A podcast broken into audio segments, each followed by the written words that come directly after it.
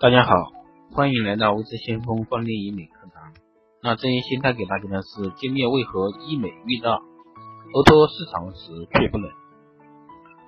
那目前医疗美容 O2O 解决了传统美容行业信息不对称的一个问题，有效解决消费者、医师、医美机构的一个痛点。那通过更低的一个成本为医院创造客源，来创造商业价值，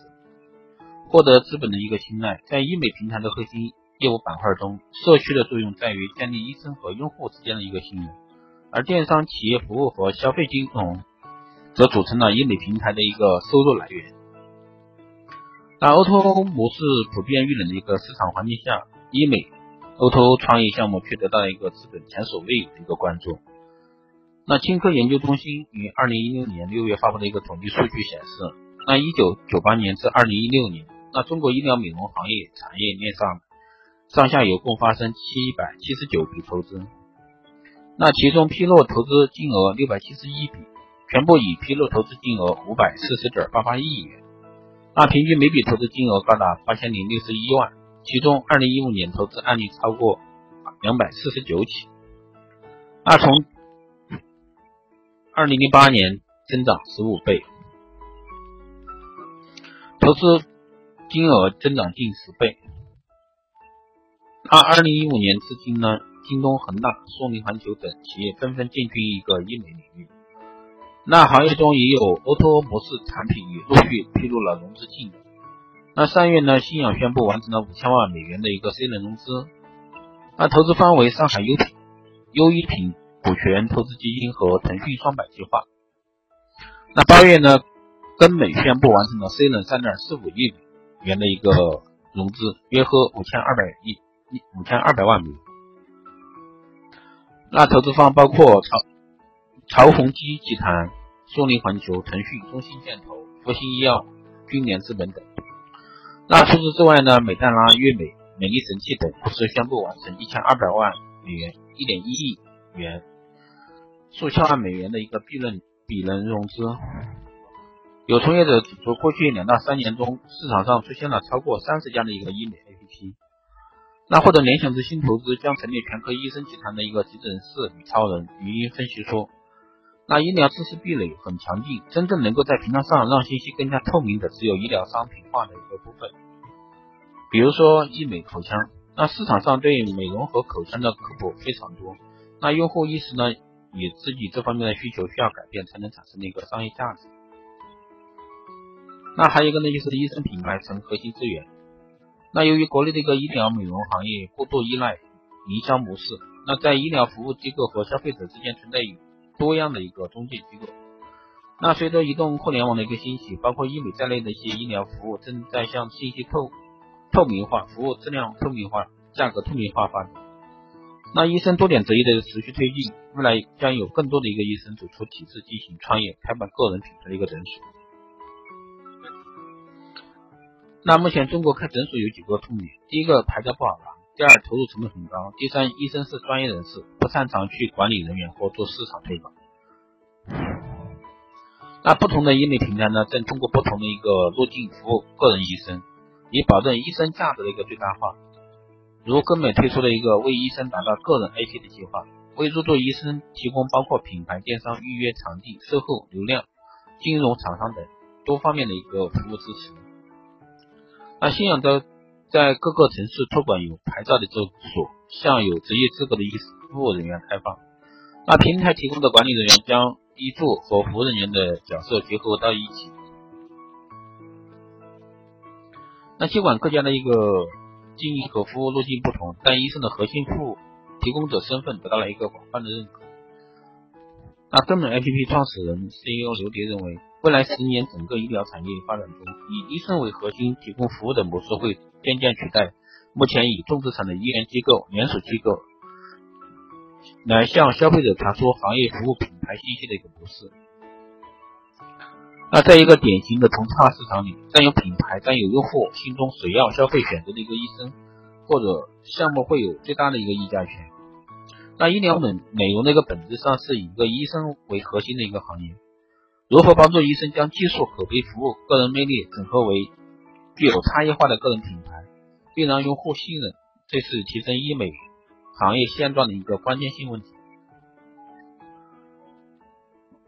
那也有投资人指出，医美 O2O 平台不仅面对来自服务把控方面的挑战，还要面对流量成本攀高的一个现实。如何获得便宜的一个流量，是医美零二零 O2O 需要解决的一个问题。O2O 的价值呢是流量生意，核心是获取流量。那如果自己不能获取，又要给别人提供流量，生意就不好做。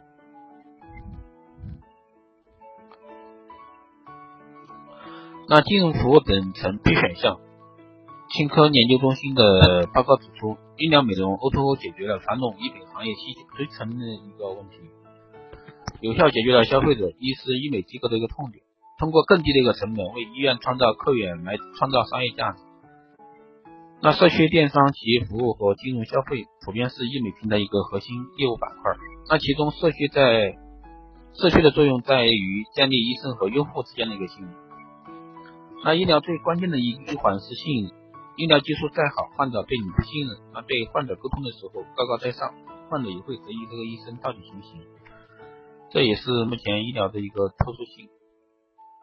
那也有医疗从业者就说，喜不喜欢互联网都在这儿，愿不愿意这条路都必须走。那电商、企业服务和金融消费组成了医美平台的一个收入来源，那其中从企业对金融服务给予厚望。那如果说瞄准整个产业链，未来其实不是主要以抽成的方式在交易中去赚钱。那整形、分期等消费金融服务与药品设备厂商的合作方面，还有更大的一个增值空间。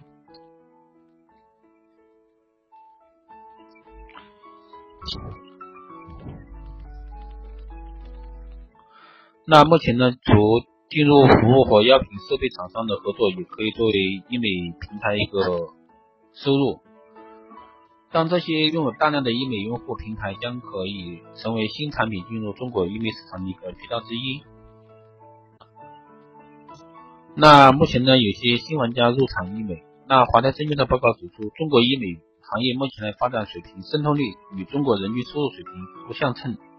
那市场存量需求正在快速崛起。那据测算呢，中国医美行业二零一五年到二零二零年的复合增速在百分之十二点。三至三十九点一之间，那到二零二零年呢，将会增幅在百分之一百点四至六百二十五点一之间。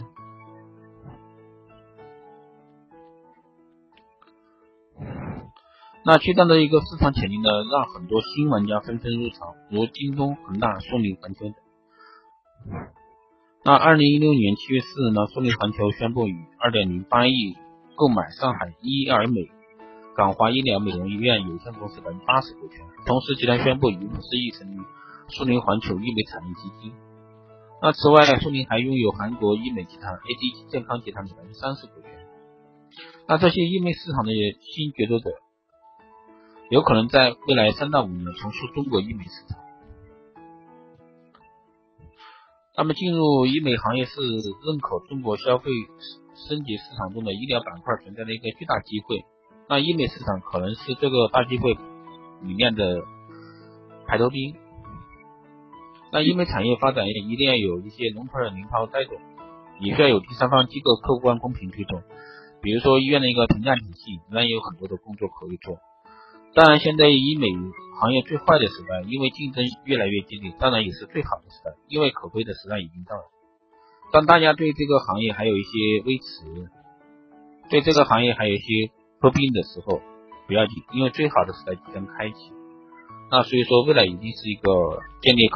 个人医生品牌、个人口碑的一个时代。那所以说，当下医美的一个渠道来说，那还有更大的一个提升空间。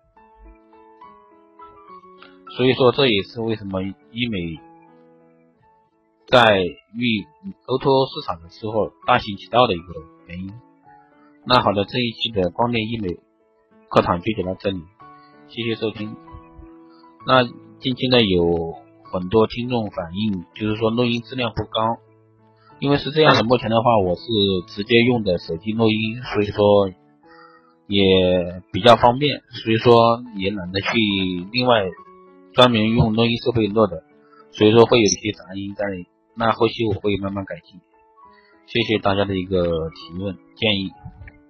好的，这一期就到这里。